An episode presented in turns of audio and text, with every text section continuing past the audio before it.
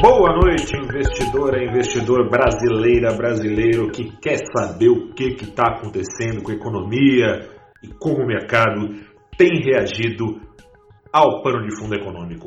Começa agora o seu saldo do dia 16 de julho de 2021, que é saldo também da semana, mais uma semana de montanha russa no mercado acionário, ao menos mais subiu o carrinho do que desceu o carrinho. O carrinho no acumulado da semana subiu só um pouquinho, mas subiu 0,4%. Nessa sexta-feira deu um mergulhão de mais de 1%. Só que lá na segunda-feira subiu quase 2%, veio perdendo tração, perdendo tração. A partir de ontem, quinta-feira, começou a cair, caiu com mais força nesta sexta-feira. O dólar não. O dólar, de fato, teve um resultado relevante no acumulado da semana, uma queda acumulada de mais de 2%, exatamente de 2,27%. Esse foi o tamanho da valorização do real para cima do dólar no mercado à vista. Com isso, a moeda americana começará a próxima semana sendo vendida a partir da altura dos R$ 5,11. Não falei o patamar do Ibovespa. O Ibovespa retomou a faixa por um pouquinho mas retomou a faixa dos 125 mil pontos aos 125.960 pontos. Seguinte, falei que o começo da semana foi de busca por risco. Investidores levaram ao pé da letra aquele mantra antigo do mercado, surrado. Mas se está surrado é porque é porque confere, né? Senão ele não, taria, não seria tão usado. Volatilidade oportunidade, investidores usaram esse momento eh, de nervosismo, de descontos que vinham sendo dados no mercado acionário a favor. Como? Foram atrás desses descontos, motivados principalmente por algum alívio na cena política. Não que os problemas políticos não continuem, continuam, mas os embates entre os poderes não aconteceram tão fortemente na semana. E outro detalhe político, esse diretamente ligado à economia, a reforma tributária apresentada pelo Congresso, pelo relator da reforma tributária, é menos arrecadatória do que a apresentada pelo ministro Paulo Guedes. Navalhada, então, é, sobretudo na proposta de imposto de renda para a pessoa jurídica, o ministro Paulo Guedes, a equipe econômica, queria cortar de 12% para 10% o IR para a pessoa jurídica. Paulada pretendida de 15% para 2,5%. Isso ajudou um pouco a acalmar as preocupações com o fim, por exemplo, da dedução de impostos com a distribuição de lucros via juros sobre capital próprio. É uma forma que as empresas têm ainda no Brasil crescência aí, se a gente olhar para o resto do mundo, mas que tem no Brasil de pagar é, seus acionistas, de distribuir parte dos lucros sem pagar impostos, abatendo como despesa em seus balanços. O mercado, no entanto, vinha ressabiado porque o governo vai tributar, quer, né, pelo menos, tributar os dividendos, mas daí também vai tributar ainda mais as empresas. Como é que fixa a história? Então, teve um alívio aí por essa frente.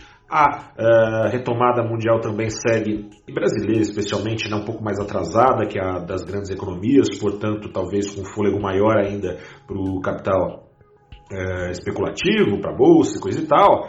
Teve no radar, claro, então, investidores aproveitando com com o radar favorável, né, aproveitando oportunidades. No entanto, os riscos seguem. A semana teve perdas, especialmente com gatilhos lá de fora, na verdade. Né? A gente teve a desaceleração da China refletida nos, nos retrovisores. Né? Bom, é, é, curioso, né? a economia chinesa cresceu 8, 8, 8% no segundo trimestre em relação à base anual, coisa demais, coisa pra caramba se a gente comparar com o PIB do Brasil, por exemplo, e nem só do Brasil aqui, sejamos justos, mesmo ao ritmo de crescimento uh, clássico aí das principais economias nos últimos anos.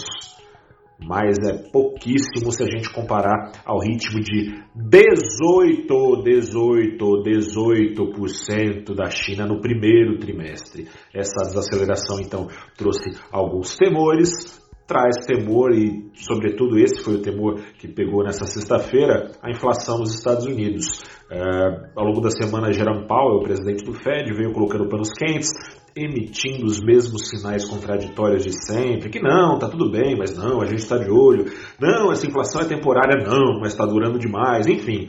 Essa confusão, hoje saiu dado de varejo lá nos Estados Unidos, um crescimento de 0,6% no último mês na base mensal. Era esperado uma queda de 0,4%, ou seja, uma demanda mais forte, bem mais forte do que o esperado em relação à oferta, o que Reza a lei da oferta e da demanda, puxa preços para cima. Expectativa dos consumidores americanos é de uma inflação no próximo ano de 5%. É bem, bem acima dos 2%, dos pouco mais de 2% que tem dito que o Fed tolerará. Em meio a isso, segue a volatilidade, apesar das boas perspectivas, sim, para o mercado brasileiro e sob esse mantra, volatilidade é oportunidade. A gente tem uma conversa marcada na próxima segunda-feira no programa Abrindo os Trabalhos, sempre às segundas-feiras, às oito e meia da manhã. No Twitter, no Facebook, no YouTube e no LinkedIn do valorinvest.com. Você acessa também pelo nosso site.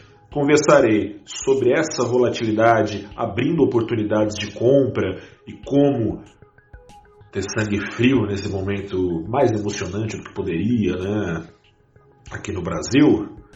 Conversarei com a Aline Cardoso, que é gestora da EQI. Conversarei também com o Flávio Cac, que é gestor da Asa Asset. Conversarei você, com você também, que virá assistir ao vivo, hein? Deixando seus comentários, suas dúvidas para serem respondidas na pinta, na batata, em tempo real. Eu sou Gustavo Ferreira, agora com a primeira dose da vacina no braço eu e o Zé Gotinha, a esperança nacional. Deixamos a você grande abraço e o desejo de que se cuide nesse fim de semana. Tomei a primeira dose hoje, vou continuar fazendo isso. A segunda já já chega. Grande abraço, espero que chegue esse momento para você também em breve. Vamos ver se continua antecipando. Tomara. Grande abraço, cuide-se repetindo, a pandemia não acabou. A gente se fala na segunda-feira. Grande abraço, bom fim de semana, até a próxima e tchau.